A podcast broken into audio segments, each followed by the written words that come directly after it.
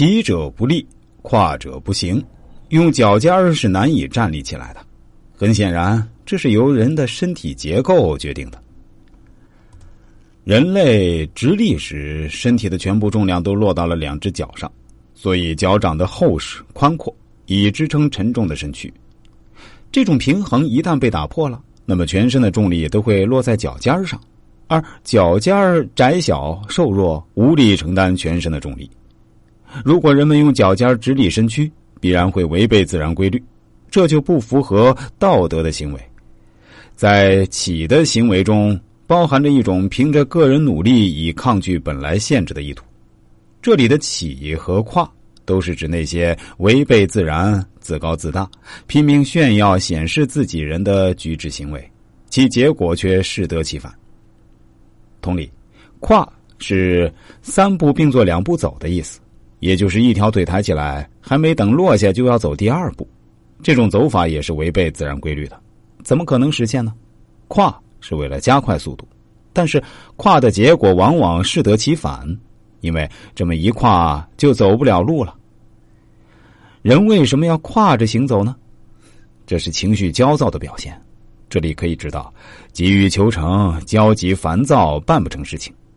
跨这一动作本身并没有错，关键在于人的动作和行为是否能达到目的。如果不能达到目的，就是违背自然规律，就属于不合道德的行为，所以也就不能达到预期的目标了。自恃者不彰，自法者无功，自矜者不长。这几句话在前面的章节曾经出现过，老子为什么重复出现这几句话呢？正是为了强调不合道德的害处。这里面也隐含着老子以退为进、委曲求全的处世哲学。曲则全，也就是不故意去表现、张扬自己是比较明智的行为。自以为是的人是无法彰显自己的能力和优势的，自我炫耀是没什么功劳可言的，自高自大。是不能长久的。